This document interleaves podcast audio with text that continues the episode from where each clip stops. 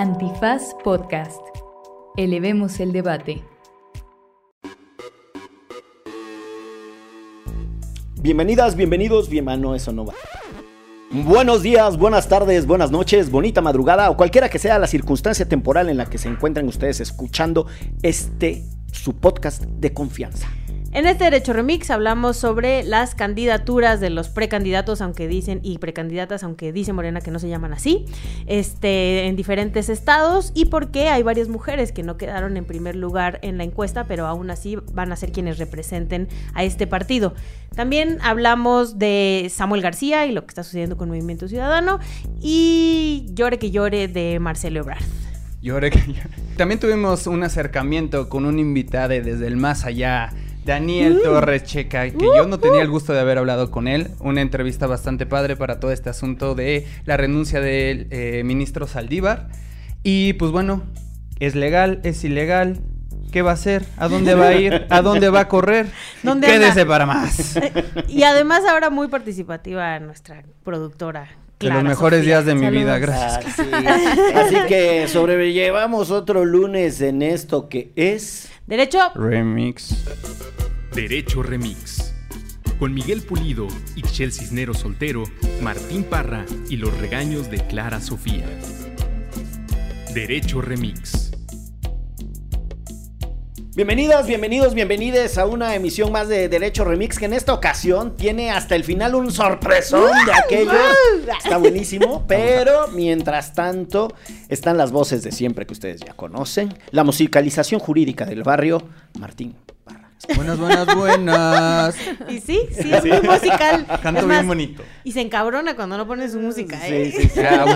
Si no me vayan a invitar nunca a una fiesta porque siempre pongo mis rolas. Sí, le den mal viaje, se, se Sí. queda con la música. Sí, Si no me sí, voy. sí, sí, sí. Sí, y los ojos más jurisconsultos del periodismo Hello, hello. transplanetario, Ixchel Cisneros Soltero, su servidor, Ángel Pulido. Lo que queda de mí, porque han de saber que el fin de semana tuvimos el privilegio de acompañar en la celebración del amor bonito a nuestra compañera de micrófonos de No se dice provincia, Patti de Obeso. Qué barbaridad, que qué se fiestón. casó, que se casó con su marido, El Jesús Garza Onofre, alias el Tito Garza. El Tito Garza. Estuvo Eh, bueno. O sea, ustedes no están para saberlo, pero había harto personaje. No, era una cosa de celebridad, era como, sí, parecía after de los Óscares. Lo más divertido, Oscars. los Oscars. Lo más divertido este fue ver a Juan Villoro bailando como poco yo.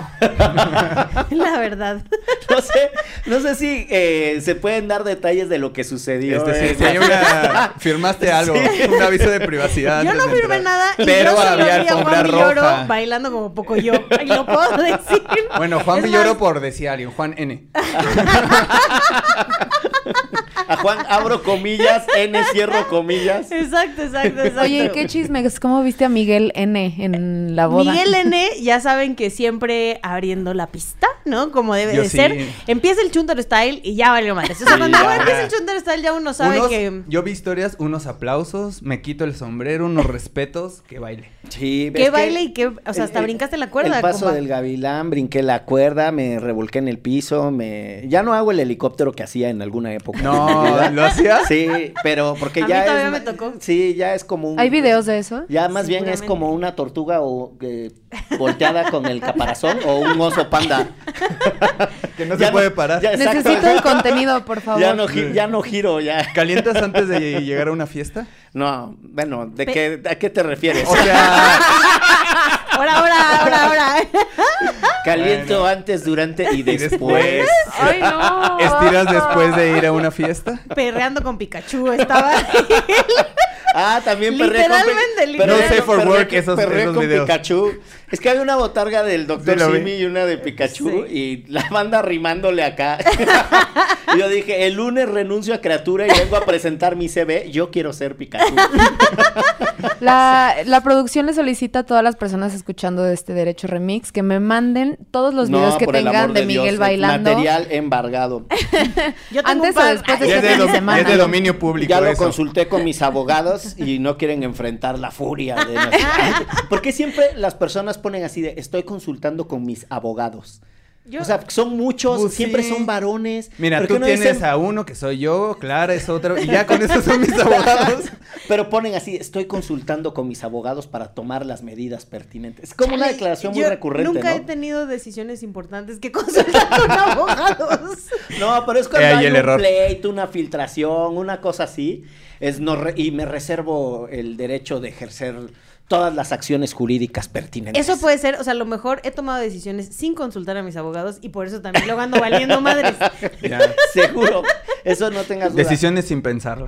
Sí, cuando estábamos haciendo Derecho Remix, muchas personas nos sugerían que hiciéramos de este programa una cosa como para dar asesoría jurídica, como una suerte de despacho popular, para que se hablara de temas como mm, eh, los testamentos, los- Laborales. los, divorcios, laborales y tal. Eh, La verdad es que el programa siempre ha sido un cruce de derechos humanos, justicia social y política. Esos son los tres temas que nos, que nos motivan.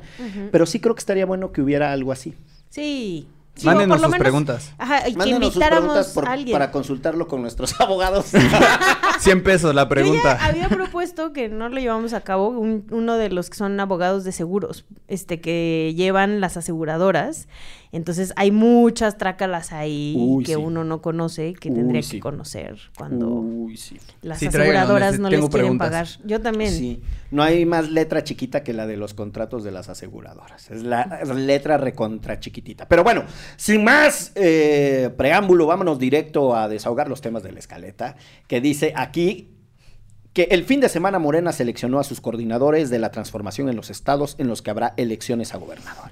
Es de decir candidatos y candidatas, pero no les quieren. Básicamente, ¿no? Sí. Pues Sí, no les quieren decir Es así. coordinador. Es la- No les pueden decir así todavía. Exacto, Mm. porque... Pero eh, ahorita podrían hacer como lo hizo Samuel, o sea, es un precandidato, ¿por qué no les dicen así? Ya ahorita ya pueden ser precandidatos. Ya empezó justo, ¿no? Esta. Estas se, el- se cerraron Sí, ya ayer. empezaron las los precandidaturas. Formalmente las precandidaturas empezaban el 10 de noviembre, según yo, ¿no? Sí, sí. Puede sí, ser sí, que sí. esa sea la fecha. Eh, pero bueno, el tema está en que básicamente los debates son qué tipo de elecciones internas necesitamos para tener procedimientos transparentes. Yo sé que a mucha gente le irrita y le pone muy de malas el método de Morena. Yo debo decir que con las reglas actuales y sin tener claramente primarias, a mí me parece que es un método por lo menos transparente. Los contendientes saben a qué se inscriben. Saben a qué Eh, van. Saben a qué van. Eh, las metodologías son moderadamente públicas, debatibles entre los contendientes también. Los resultados generan menos conflicto que muchos otros eh, métodos de, de selección de, de candidaturas. Voy a hablar Y- con mis abogados a ver si yo puedo hablar de esto. si no me va a demandar mi propia familia. Y una de las cosas más interesantes que tiene este método en el caso de Morena es que sí es un primer eh, careo de posibilidades reales de, de ser eh, una candidatura competente o competitiva, para ser mejor, eh, para decirlo mejor. Es decir, si hay una persona que tiene altos niveles de reconocimiento y tal, pues tiene más posibilidades de ser una candidata o un candidato ganador. Ahora, esto, y ya con esto cierro el, el encuadre de la discusión, pues lleva temas como García Harfush, que era un candidato de buena aceptación en las encuestas ante el público abierto, pero de muy poco arraigo ante la militancia. Y sí genera, un, sí genera una polémica, ¿no? Porque pues los partidos políticos no tendrían que ser solo pragmatismo, sino también una dosis de congruencia en términos de ideales y programas eh, políticos. Pero bueno, más o menos eso fue lo que pasó el fin de semana. Quedaron... Ustedes Al me final dirán. eran nueve, Ajá. este, lo que se estaba, o sea, ocho estados y la Ciudad de México, ¿no? Los que estaban contendiendo. Y como dices, hacía, se hacía esta encuesta interna. En el caso específicamente de las gubernaturas y de la Ciudad de México, solo se hacía la de Morena, porque se- recuerden que en la federal, además, cada candidato proponía sus propias encuestadoras, em, que esas encuestadoras coincidieron en que Claudia Sheinbaum era la número uno, pero aquí se hacía esta encuesta interna Error pequeñín. Para definir a los coordinadores, defensores, precandidatos o como les quieran llamar, no se hace una sola encuesta, sino tres. La interna de Morena y dos espejo. Y era Chiapas, Guanajuato, Jalisco, Morelos, Puebla, Tabasco, Veracruz y Yucatán y la Ciudad de México.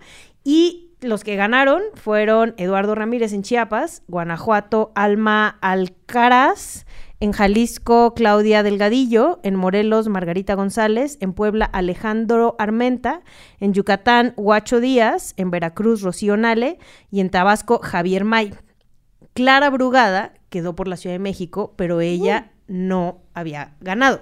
Ella quedó en segundo lugar, Muy atrás, lejos de muy lejos de García Harfush. O sea, García Harfush quedó con 40 puntos y Clara Brugada con 26 puntos. Pero como el INE y el Tribunal Electoral después, gracias a que Movimiento Ciudadano metió ahí una queja, eh, ratificó que tenían que ser cinco este, candidatas mujeres y cuatro hombres, ¿no? Por la, par- la parte de la equidad y la paridad. Este, la respuesta de Morena fue poner a Clara Brugada en lugar de Omar García Harfush para que fueran cinco mujeres y cuatro hombres. Y no fue a la única que le pasó. O sea, en general, si tú ves los números de Morena, quienes tienen más números, o sea, son los hombres, ¿no?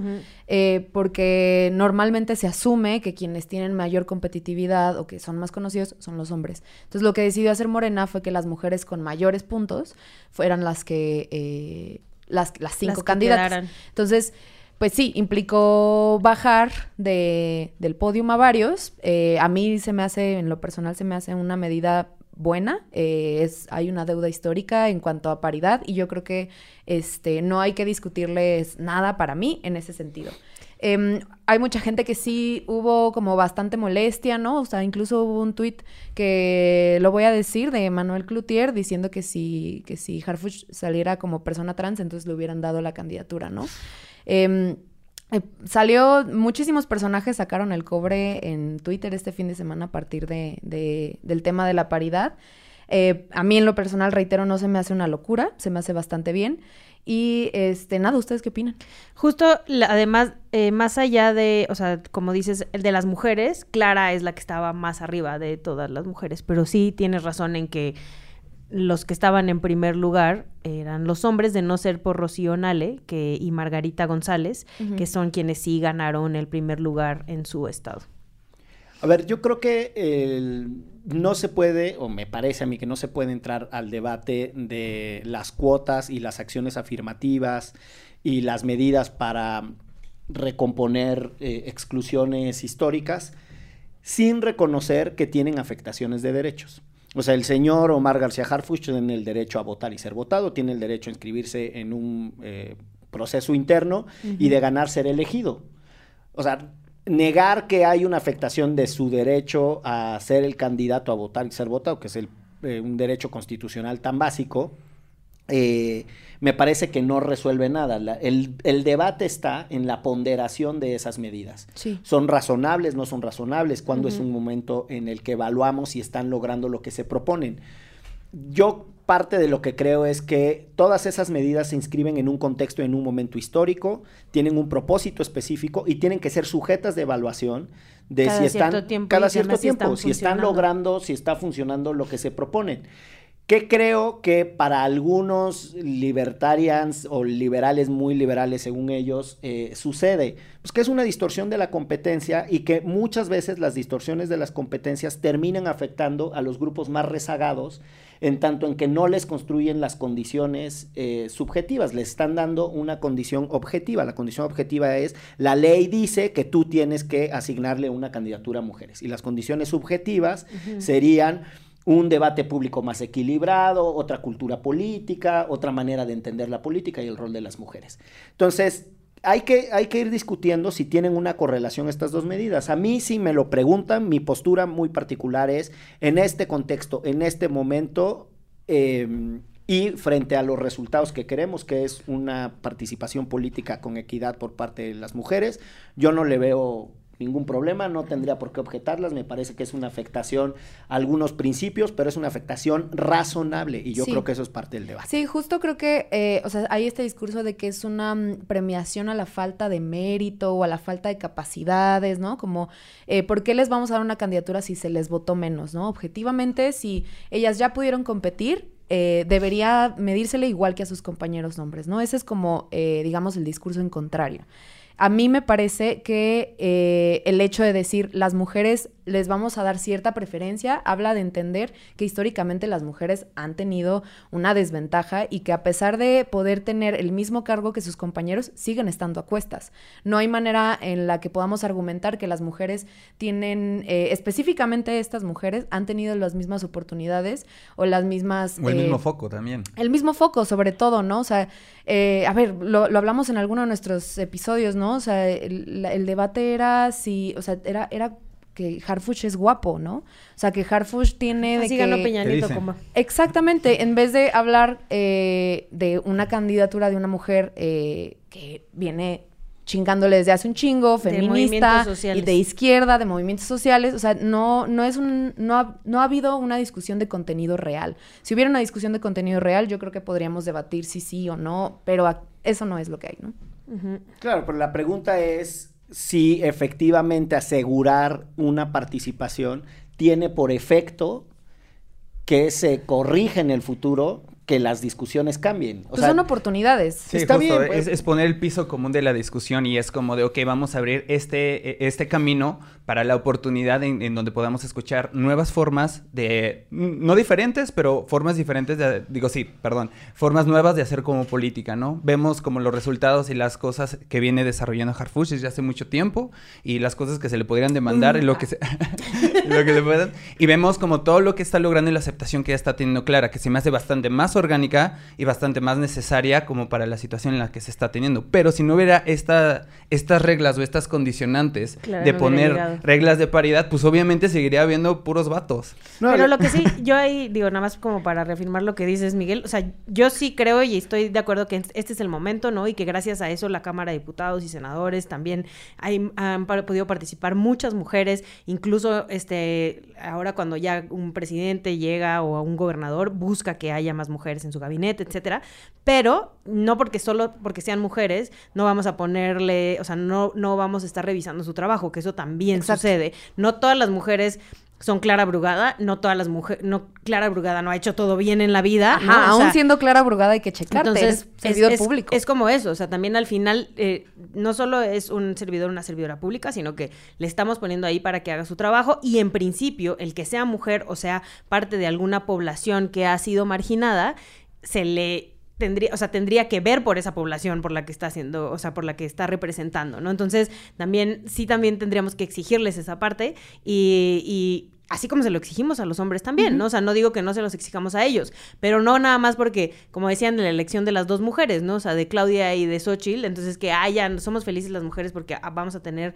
una presidenta mujer, si no es que Samuel nos da la sorpresa, por cierto que también ahorita vamos a hablar de eso, este, pues no, o sea, sí son dos mujeres, pero a lo mejor una persona como Xochitl no representa las, por lo menos a una persona como yo en este país, ¿no? Entonces, pues sí, creo que también tenemos que poner, o sea, o darnos cuenta o voltear a ver ese tipo de dimes y diretes más allá de solo es una mujer y por eso tendría que estar ahí. No, me- y escucharte me hace pensar dos cosas. Uno, justo cuando hablabas de los órganos de representación popular, es decir, la Cámara de Diputados y la Cámara de Senadores, que por cierto ya le podríamos decir de otra manera, hablando del mismo tema. Eh, pero bueno, justo uno ve que tienen paridad 50 y 50 porque viene el resultado de las elecciones anteriores, que no bastaba con darle candidaturas a mujeres, sino que esas candidaturas tenían que ser en circuitos que efectivamente fueran potencialmente ganables por sus partidos políticos y no nada más a irlas arrumbando en plata tal.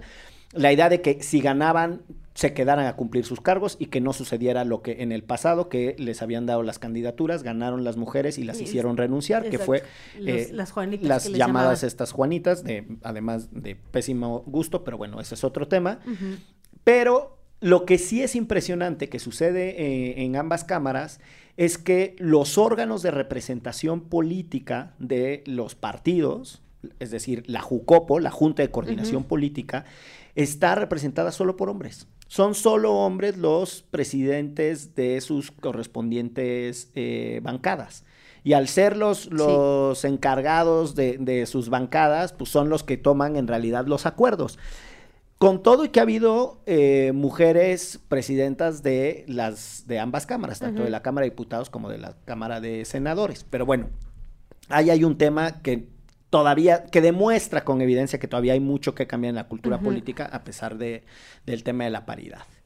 Y yo creo que hay otra parte que, eh, que me parece que destacas muy bien y que es, bueno, ¿qué significa en términos políticos, desde la lógica de la representación, que mujeres participen en el espacio público, que mujeres participen en las elecciones? Porque cuidado con endilgarle a una mujer que tenga el deber de representar a todas las mujeres. Sí, no. Pues no, en su diversidad las mujeres son complejas, son Claro, diversas, como sí. lo son los varones y como son todos Como- los grupos lo de la diversidad. Sí. Exacto, que también es otra tontería, ¿no? Meter a todos los grupos de la diversidad en uno solo. Pues no, no todas las lesbianas quieren lo mismo, ni todas las personas queer quieren los mismos. Hay, el, el problema de las categorías de representación es que hace que hace imaginar que los grupos son hegemónicos, que los grupos son homogéneos, que los grupos son eh, extraordinariamente homólogos y no lo son. No, tienen pues no. mucha, tienen mucha heterogeneidad y yo creo que ahí hay una cosa importante a discutir, ¿no? O sea, cuidado con decir esa mujer le falló a otras mujeres, pues no sabemos, o sea, pues, y a lo mejor le, qued- Le quedó bien con algunas mujeres y que con la algunos hombres y con otros no, porque sí. sus funciones de representación son muy complejas. Pero bueno, cierra la semana mm, electoral también eh, el proceso de inscripción de candidaturas de Movimiento Ciudadano. El señor Marcelo Ebrard Casaubón dice que se va a quedar a militar en Morena, que él ha aportado a construir a la cuarta transformación. Ya no lo entiende ni su mamá. Dice mi Eh, mamá que siempre sí. que, o sea, nadie sabe mm, bien ¿Qué?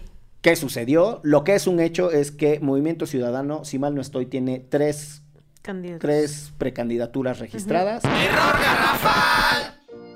No fueron ni tres, ni cuatro, ni cinco, sino ocho precandidatos a la presidencia que se registraron por parte de Movimiento Ciudadano.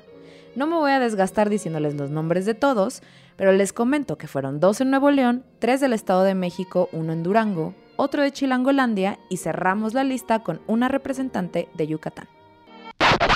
Dos neoleoneses, Indira Kempis, senadora por aquel estado, y eh, Samuel García. Por cierto, dos detalles muy singulares del registro.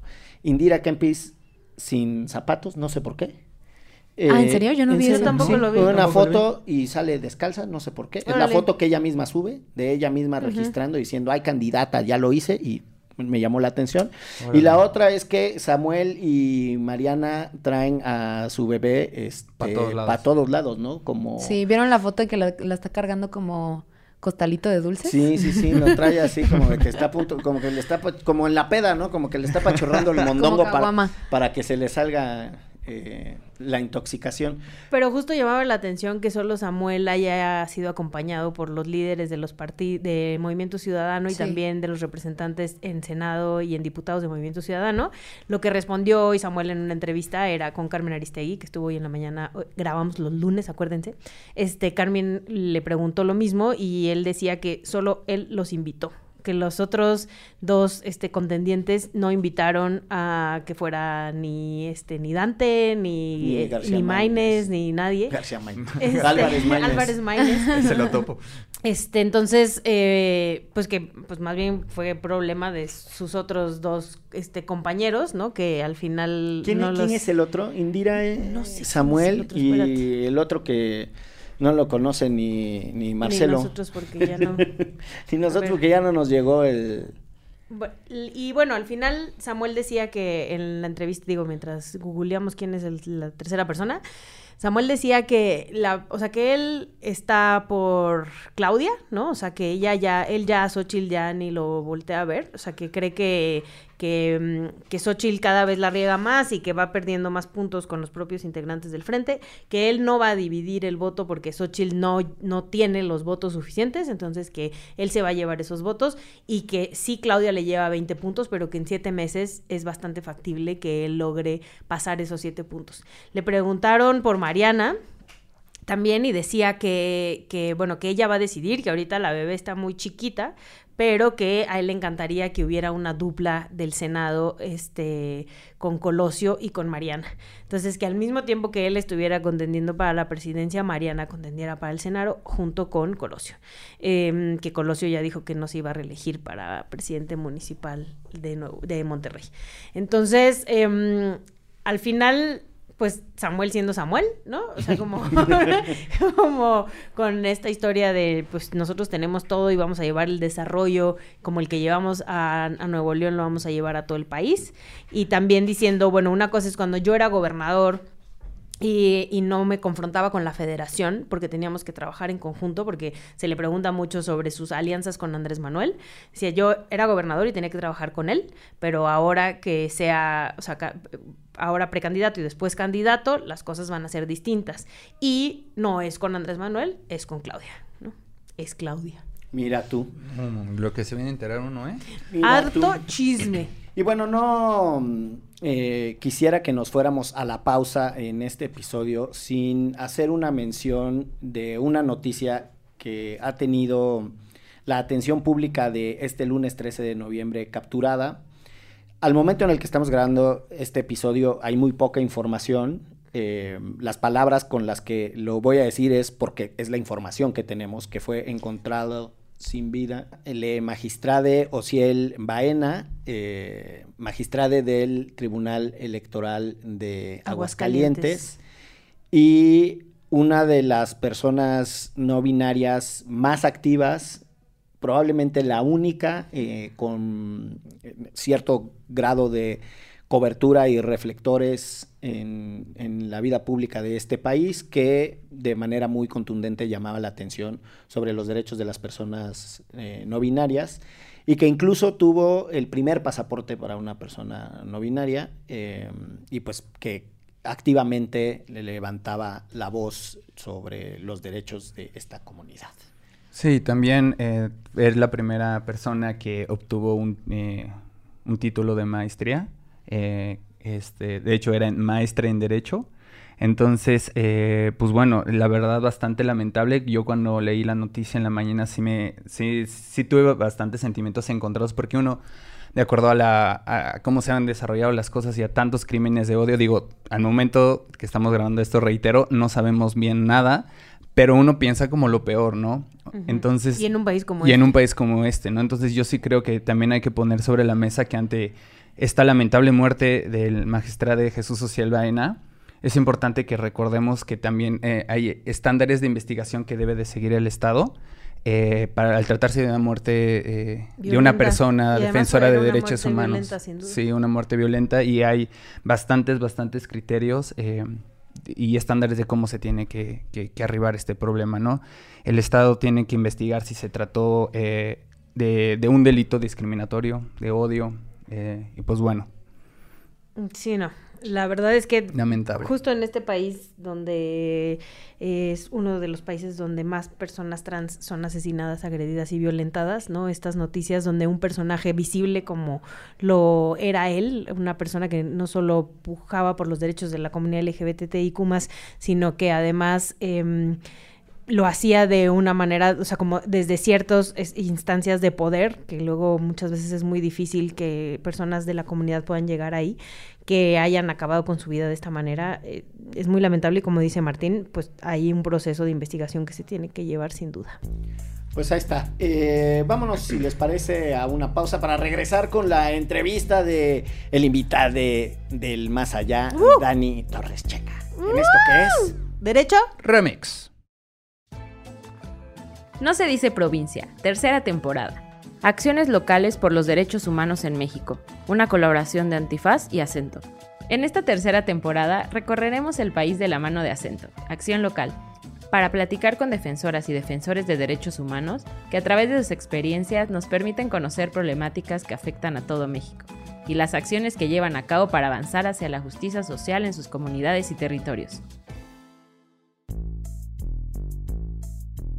Pues regresamos a este Derecho Remix. Además, estamos estrenando una sección, pero no solo vamos a estrenar una sección de entrevistas, sino que vamos a estrenar esta sección de entrevistas con alguien a quien amamos, adoramos y admiramos, que es Daniel Torres Checa, que ya ha estado varias veces por acá explicándonos esto de la abogacía y el abogañol.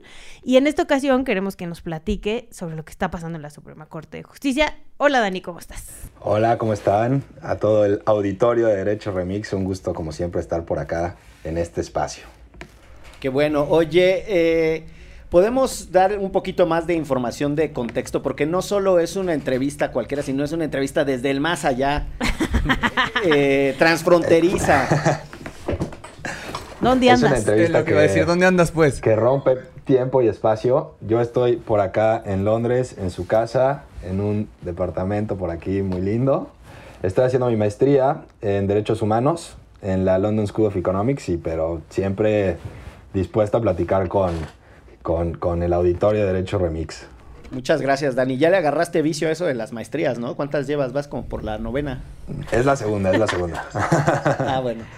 Oye, el rato, el otro día Miguel y yo platicábamos con tu ex jefa, quien anduvo por acá en estos micrófonos contigo, y dice que te espera con los brazos abiertos, que no, la- no le vayas a fallar. ¿Quién ex No, jefa? no, ahí está. El, el plan es regresar a, a- a seguir haciendo lucha, seguir dando lata allá en México. Buenísimo. Que tiene, dice que te tiene como las gallinitas que les amarran con un mecate así a una pata y la gallinita se siente bien libre y anda por ahí, pero cuando la quieren de regreso para hacer la mole, nomás le jalan el mecate. Se echa a volar Inel, ¿a dónde vas? ¿A dónde vas, gallina? Así. Sí, creo que, creo que es una buena analogía. No lo había pensado así. No sé qué tan cómodo me siento, pero, pero sí, creo que sí. Especialmente con la parte de que te hagan mole. Pero bueno, hablando de gente que hace mole, eh, tremenda noticia la de la renuncia del todavía ministro, mientras estamos grabando eh, este programa, eh, Arturo Saldívar Lelo de la REA, a la Suprema Corte de Justicia de la Nación. Quienes no lo sepan, los nombramientos para ser ministra o ministro de la Suprema Corte son por un periodo de 15 años, no prorrogable, y teóricamente, y ese yo creo que es el, primer elemento de debate, eh, en una función que es irrenunciable. Y esto, en esencia, es por eh, blindar a quienes están en esa posición desde una perspectiva política para que no los sometan a presiones y salgan con estas renuncias eh, por razones y motivos personales, que es ¿no? la típica de que en realidad el jefe ya no lo quiere y entonces pues los renuncian. Como Y- sucedió con Medina Mora, que por cierto ya también nos puedes contar ese chisme, Dani.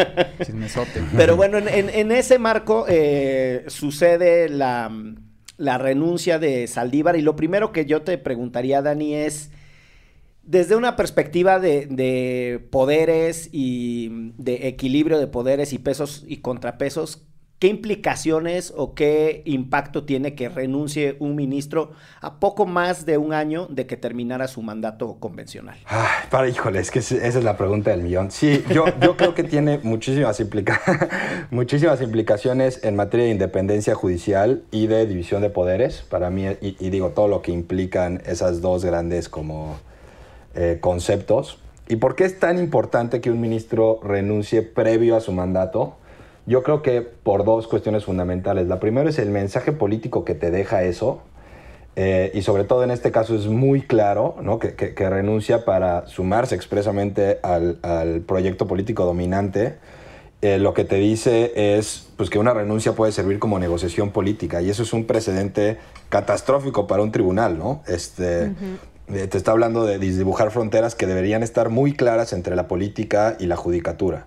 Para mí ese es un primer, el mensaje como social, coyuntural, político que te deja un- una renuncia así, para mí es muy grave. Y bueno, también te deja un, un desastre, a mi parecer, de legitimidad de la Corte, porque mm, lo que generas es que los, los ministra, las ministras y los ministros que conforman nuestro máximo tribunal, eh, al final se evalúen sus decisiones desde un punto de vista político y no necesariamente desde una honestidad constitucional de cómo interpretan la ley y la constitución, ¿no?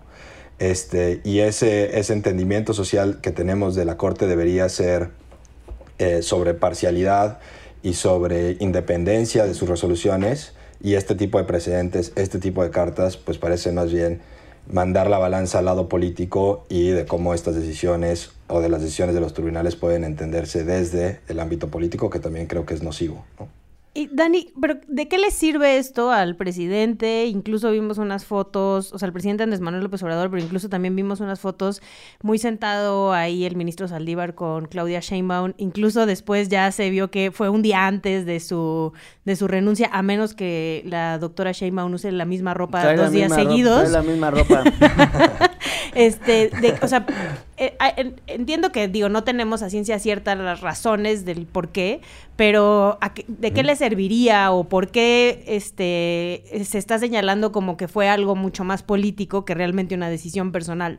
El- sí, o sea, creo que la, la parte de la duración en el cargo es importante, que era lo que mencionaba Miguel al principio. O sea, este, este término de 15 años está hecho para que la Corte se vaya configurando de forma escalonada, ¿no? Es el, le, le decimos un sistema escalonado de nombramientos. Entonces, esto genera que los presidentes o las presidentas nombren a ciertos miembros del tribunal, pero no a todos, y tampoco una mayoría, ¿no? Eh, En, en normalidad constitucional, llamemos, López Obrador tuvo que haber nombrado a tres ministras y ministros en la Corte. Ese era su...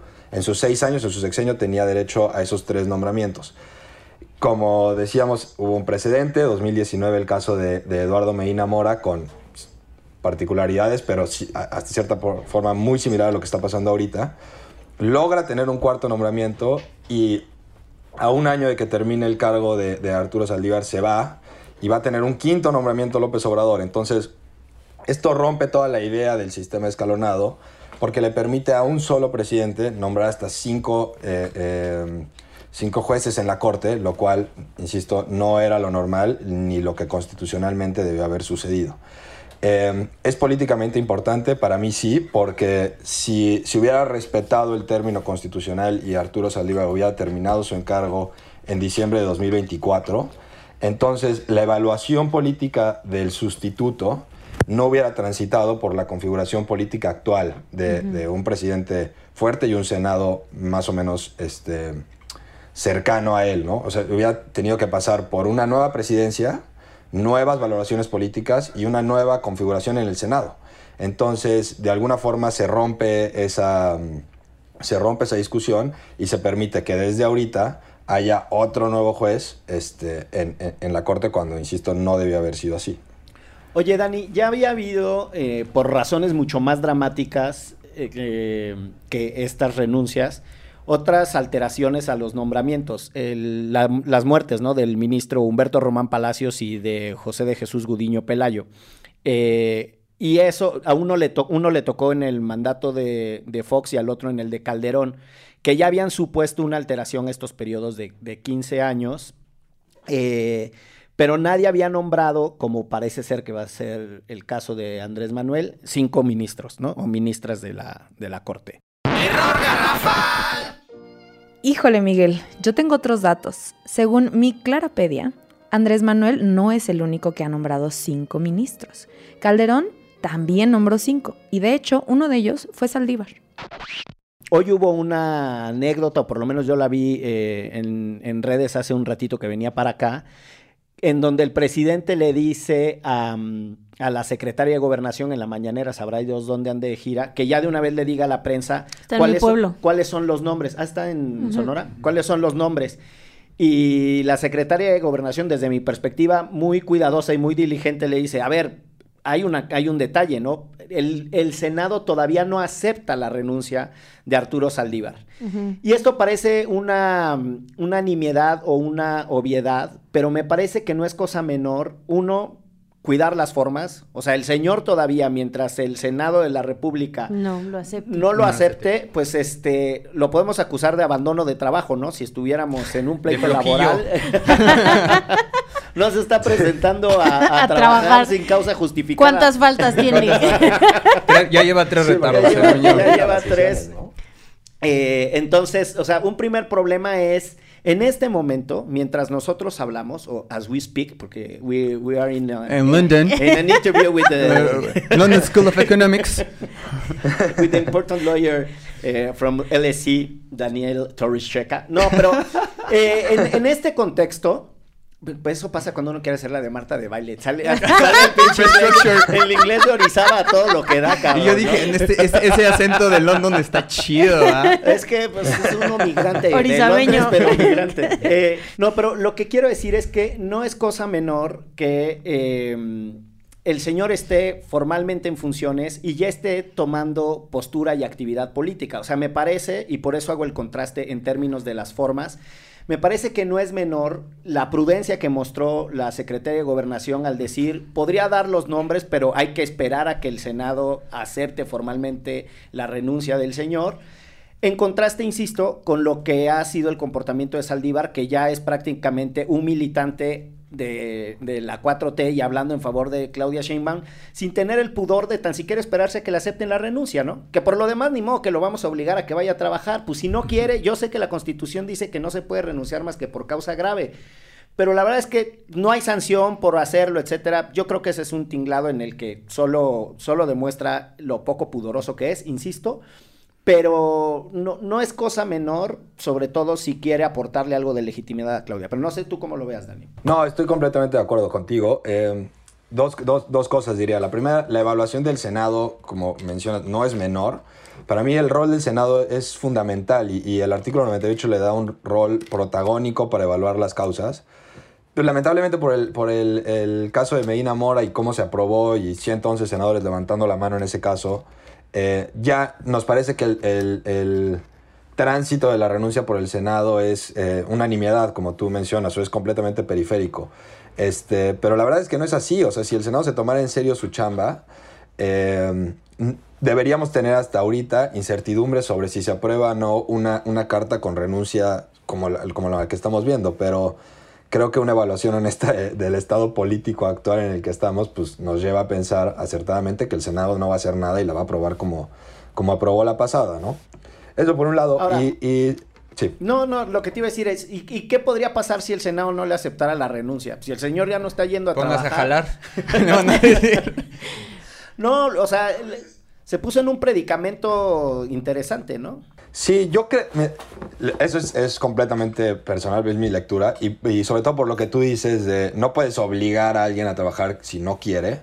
Yo creo que el Senado, eh, parte de su función política no es obligar o no a que una persona trabaje, pero sí a que diga por qué ya no va a estar trabajando. O sea, esa parte de las causas graves, esa publicidad de las causas, eso creo que sí es fundamental e irrenunciable. O sea que una explicación más amplia de por qué ella no va a estar ocupando el puesto, eso creo que sí nos los debe tanto el ministro y es algo que exigiría la Constitución. Que regrese a trabajar, pues creo que no. Si no es lo que quiere, pues no, no, no se le puede obligar, como mencionábamos. Pero la exposición de las causas para mí sí es, es fundamental y, y, tendría que hacerlo el Senado al menos o motivar a que esto pasara, pero no creo que suceda. Y sobre lo que mencionábamos hace, hace rato, el apunte que hacía sobre la poca prudencia de, de, Arturo Saldívar al anunciar esto y tomarse la foto, etc.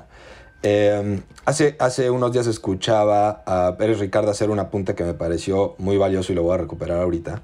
Le decía, cuando te tomas una foto eh, con la candidata y dices, voy a trabajar para este proyecto. Incluso dijo para la transformación. Leemos, la transformación, es, sí, sí. Es, no es voy a trabajar, sino he estado trabajando. Y porque no es que ese preciso instante haya dicho de a partir de ahorita voy a, estar, voy a empezar a trabajar, ¿no? Este, y creo que por eso decíamos al principio que este tipo de ejercicios en realidad dañan a la legitimidad y a la independencia del Poder Judicial, ¿no? En su conjunto. Claro. Oye, Dani, bueno, antes que nada, pues mucho gusto. Yo no tenía el placer de conocerte. Soy Martín. Aquí andamos en un lugar que pues, para está, estaba vacío. Para lo que ocupes, para servirle al pueblo. Este, bueno, eh, yo, yo te tengo una pregunta respecto de las consecuencias de esta decisión, si es que se acepta, ¿no? La renuncia de, de, de, de Saldívar, ¿no? Él, él, ha sostenido eh, en varias ocasiones que él solo va a apoyar y ayudar a la transformación del país y que está tranquilo y satisfecho con el actuar público, que su, su, el desempeño de su cargo público que ha tenido, ¿no? Entonces a mí me, eh, me surge cuáles son como las limitantes ante esta renuncia que puede, que puede y que no puede hacer, ¿no? Digamos, de la mano de Claudia, ¿no? O sea, sabemos que tienen eh, dos años eh, en donde no pueden ejercer cargos de elección popular. Eh, pero en una ahí en las redes sociales vi que él sostiene que sí es cierto que pero depende eh, que sí hay cargos en los que él sí podría desempeñar no entonces en específico mi pregunta sería qué limitantes tiene realmente para el, para el desempeño de cargo o desempeño de, de, las cosas que puede y no puede hacer de, al lado en la 4T sí el sí mucho se decía sobre si podía ocupar la fiscalía o el senado. Eh, la constitución como mencionas Martín tiene este como sistema, como un cooling off de periodo a los ministros y justo para que no sucedan estas cosas, ¿no? Para que no puedas chapulinear de un puesto al otro. Eh, yo creo que esos dos puestos que son interesantes, el Senado y la Fiscalía, no los puede ocupar definitivamente. No sé qué puesto, o sea, y, y no me atrevería ni siquiera a hacer una predicción porque siempre tengo malas predicciones y ya me prometía no hacer más predicciones. Este, por- por- usualmente me va mal. Este, pero yo creo que cualquier puesto ya con esto es problemático. O sea, incluso si Arturo Saldívar el día de mañana quisiera litigar en la, no sé, en un despacho privado, ya para mí es una figura que, que no sé, que, que por cómo se está yendo, tiene como ataduras con el poder político y con el poder judicial que a mí ya me ponen incómodo en cualquier aspecto y función pública que desea desempeñar. O sea, para mí, la- est- esta forma en la que renuncia y, y un poco lo que le pasó a Medina Mora es que después de su renuncia, pues desapareció políticamente. o sea, Se fue a vivir de su político. dinero. Nadie- Ah. Del- de Sí, sus nadie sabe ahorritos. qué le- qué le pasó a Medina Mora, ¿no? Este, y el problema que, al que nos va a enfrentar Saldívar es que en cualquier puesto político en el que se le encuentre acomodo, eh, su figura va a ser problemática, a mi parecer, desde cualquier punto de vista. Ahora, la, la verdad sea dicha es que esta no es eh, la primera figura de la Suprema Corte que tiene profunda cercanía con Andrés Manuel. Eh, está el caso de la ministra Olga, está el caso del ministro en retiro también, Genaro Góngora Pimentel. Eh, no estoy muy seguro de lo que estoy diciendo, pero creo que Juventino Castro y Castro también era muy cercano a, en su momento a Andrés Manuel. Eh, pero en todo caso, vamos, no es, el, no es el primer personaje, es mucho más intenso todo el debate y demás. Uno, por la figura de Saldívar, porque él mismo había traído mucha atención pública, hizo una presidencia, desde mi perspectiva, muy estridente, con declaraciones muy provocadoras. Ya desde los constitucionalistas de ocasión ya venía un poco como mostrando su frustración con la investidura, ¿no? Ya le, ya le quedaba corta o le asfixiaba la toga, ¿no? Eh, le, le impedía tener la cintura política que él quería y sobre todo el perfil de declaraciones de protagonismo, de participación y demás, ¿no? O sea, Tenía que limitarse a Taylor Swift. Exacto, y ya se había aburrido. Es que es dicharachero el muchacho, cabrón. Entonces, desde esa perspectiva, pues él quiere andar de dicharacho. Como ve que el presidente se la pasa diciendo este eslogans cosas. y, y- y sus detalles y sus frases, pues se- le dio envidia y quiere de eso. Pero eh, también hay una reflexión inversa, que es, quizá tendríamos que reconocer que las afinidades y las cercanías políticas de quienes participan en el Poder Judicial son mucho más intensas de lo que se pretende, ¿no? Yo creo que eh, Aguirre Anguiano, un conservador de cepa, no, no creo que él se pudiera reconocer jamás como militante del PAN, pero era claro que su alineación con el ideario político del PAN, o sea, como del- de la derecha conservadora partidista, estaba ahí y entonces sus votos venían desde esa perspectiva. Lo que quiero decir es, yo preferiría que llegáramos a ese debate sobre las afinidades, las fobias, las filias, las cercanías, las distancias políticas de quienes están en el Poder Judicial y no como lo está haciendo Saldívar. Pero ya que estamos aquí, pues tampoco los pongamos en, una, en un pedestal y en una impronta como si no tuvieran eh, cercanías. Yo creo que es el caso de Margarita Ríos, que es muy cercana a Alfonso Romo y al momento de salir Alfonso Romo del, del poder del, del gobierno, Dijo, yo también no, voy pues a ya empezar a votar le- se- distinto. exacto, se le rompe el vínculo porque su atadura no era con el presidente, su atadura era con Alfonso Romo, ¿no? Entonces, creo que tendríamos que empezar también a discutir eso. No sé qué opines, Dani. Se me ha hecho mi comentario y luego. ¿y ya. tú qué Exacto, opinas? ¿y tú qué? ¿Ves? ¿Todo esto Así, qué? así opino yo, ¿y tú? Y más te vale que opines lo mismo, cabrón. No, y la neta sí voy a coincidir contigo. Porque, y, y a, y a ver, creo que dos cosas diría nomás para seguir con el debate. La primera es, es cierto, o sea, yo tampoco creo esta idea y creo que ya está muy debatido también en, en- en la teoría jurídica, pues que ni los ministros ni los jueces responden únicamente al abstracto imperio de la ley, o sea, eso es falso. Este, está toda esta corriente de las Critical Legal Studies, Duncan Kennedy, etcétera, que te dicen, bueno, es que la Suprema Corte y los jueces tienen ideología y hacen política 100%, ¿no? En, en eso estoy completamente de acuerdo. Eh, ahora, la forma en la que Arturo Saldívar hace política, yo no comparto, porque se de- deja, deja de ser, o sea, tenemos un cuerpo eh, que además es un ente contramayoritario, o sea, que, que, es muy poderoso en muchos sentidos, que te permite tumbar toda una representación política, 11 personas que, por las que nadie, este, o más bien que no fueron elegidas popularmente, es un cuerpo que no es democrático, solamente porque consideramos que son evaluadores técnico-jurídicos. Entonces, si le quitas toda la técnica jurídica y los vuelves agentes políticos, la Suprema Corte deja de hacer sentido en nuestra democracia. Entonces yo por eso creo que, aunque los ministros y reconociendo que tienen ideologías políticas y afinidades políticas, si se vuelven políticos al 100%, pues dejan de servir este, en la forma en la que el diseño constitucional pretende que sirvan. ¿no?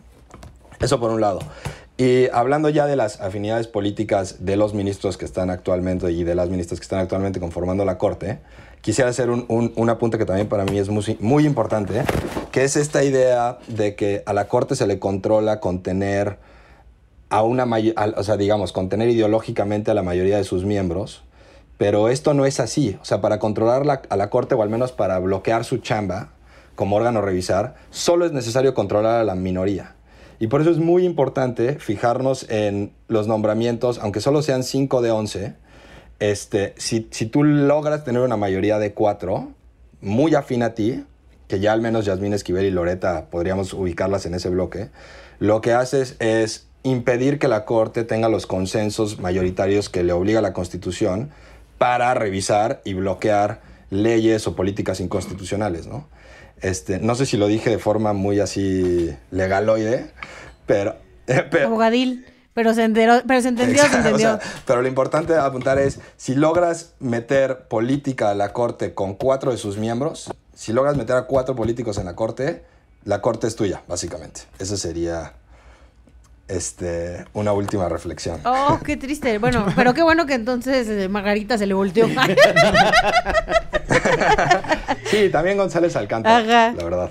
Y para seguir con la tradición eterna de Derecho Remix, eh, vamos a pasar a la recomendiza. Eh, Su sección más gustada. Sí, la, una sección gustadérrima. Y te vamos a hacer los honores de permitirte abrir esta sección. Eh, ¿Qué le recomiendas al público de Derecho Remix, Dani? Yo voy a recomendar una ñoñada, pero es el paper que más me ha gustado en la maestría. Se llama The Neglected Legacy of Uni Insurgent Universality. Se lo recomiendo ampliamente. A mí me transformó mi forma Ándale, de pero cuéntanos de qué va, ¿no? O sea, porque... Because I didn't get it. Yo ya cuando empecé con lo de The Neglected, ya me, me espanté. ¿De qué va? ¿De qué va? no, está muy bueno. Dale una oportunidad, Muy bien. Miguel, te va a gustar. ¿Pero de qué va? Se- es una comparación sobre la Declaración de Derechos del Hombre y del Ciudadano con la Convención del 1793, en, como en el contexto de la Revolución Francesa, y por qué nos tenemos que fijar un poquito más en esta última para entender la contemporaneidad de derechos humanos actualmente. Muy bien. Y no tanto en la primera. Buenísimo. Está buena, está muy buena. Sí está como para el público de Derecho Remix. Sí, ¿eh? Muy bien. Yo, ay, bueno, les voy a recomendar otra ñoñada, pero no tan, este... no, no, y también es de allá, de Inglaterra, pues. qué casualidad, Sí, qué mira. casualidad, eh, se me, se me ocurrió a penitas. Este, no, yo les quiero recomendar eh, la obra de, de, una, de un personaje que, que quiso crear eh, la mitología de, de- de Inglaterra, ¿no? Eh, es, el libro se llama El Silmarillion y es una recopilación de, la, de obras de, de Tolkien, editada y publicada por su hijo Christopher Tolkien y básicamente te cuenta toda esta historia de la Edad Media. De, de la, sí, no, de la Edad Media, no, es de la, este, se me Es- fue el... Pero está, está tremendo. Está tremendo, de la Tierra Media, no de la Edad Media, perdón, de la Tierra Media. Y pues bueno, es, eh, es digamos que es la Biblia de todo lo que, de todo lo que, de, de toda esta historia que creó esta, este, este mundo fantástico. Si te gusta El Señor de los Si te Anillos. gusta El Señor de los Anillos, es algo que es necesario para entenderlo, junto con todos los inventos de todas las razas y... Este, no sé, es un libro que le regalé a, a la chela güera y que... Ahí la llevo, ahí la Ahí la llevo. lleva, ¿no? Sí, hay que Me hacer tengo sus que apuntes. regresar y hacer apuntes porque sí Y está checar el mapa, sí, hay, hay demasiados personajes. Sí. Pero bueno, ampliamente recomendado. Léanse el Silmarillion. Yo les voy a recomendar, ya saben que les amo, pero las raras acaban de sacar nueva temporada que se llama Te Busco. Ya están un par de episodios en Spotify y es sobre, bueno, quienes han escuchado las raras saben que Catalina May es la, una de las periodistas que conforman el equipo de las raras. Y eh, específicamente este, esta serie de podcast, porque no es solo uno, sino son varios, varios episodios de la misma historia, es de cuando ella tenía 23 años y la atropellan. Y estuvo a punto de morir y tuvo amnesia. Y entonces en este podcast, Catalina está buscando a la persona que lo atropelló para que le ayude a reconstruir esa parte de su vida que se perdió. Está tremendo. O sea, de por sí las raras hacen unas cosas muy hermosas. Raras. Este podcast está tremendo. Ya va en el, en el episodio número 2, pero este, pues ahí nos vamos platicando a ver qué tal les parece, porque a mí me pareció maravilloso. Válgame. Yo les voy a recomendar dos textitos de mm, el autor, profesor y abogado estadounidense Duncan Kennedy, a propósito de que Dani lo citó. Uno es la educación legal como preparación para la jerarquía, en donde justo mucho de lo que dice Duncan Kennedy es lo que sucede en el salón de clases en realidad es un entrenamiento para obedecer órdenes, una cosa vertical, etcétera. Y tiene otro que se llama, si mal no estoy, la enseñanza del derecho como forma de acción política. Y si estoy mal, estoy rependejo porque lo estoy leyendo, porque lo googleé. Pero eh, este de la enseñanza del derecho como forma de acción política es justo un poco la respuesta, como parte en donde en el primero Duncan Kennedy eh, demuestra cómo el sistema de educación jurídica te va induciendo a ciertas cosas y en el otro es un poco como la respuesta, como decir, hay una alternativa a esa manera en la que se enseña el derecho. Oye, pues muchas gracias Dani por la entrevista, por tomarte el tiempo. Ya, tú ya tienes como siete horas de noche porque en Londres oscurece en estas épocas del año tempranísimo. Este, No, está tristísimo. sí, cómprate tu lamparita esa que te da los rayos que necesitas para evitar la depresión. Que te pongas como en carnitas, como Sí, ponen sí. a los bebés. Cuando- Sí, estoy tomando mi vitamina D. Sí, estoy- sí, tómate tu cuidando, vitamina D, cuidando. tu sucrol y tu emulsión de Scott, por favor. Qué horrible era esa madre en el que sabía pescado.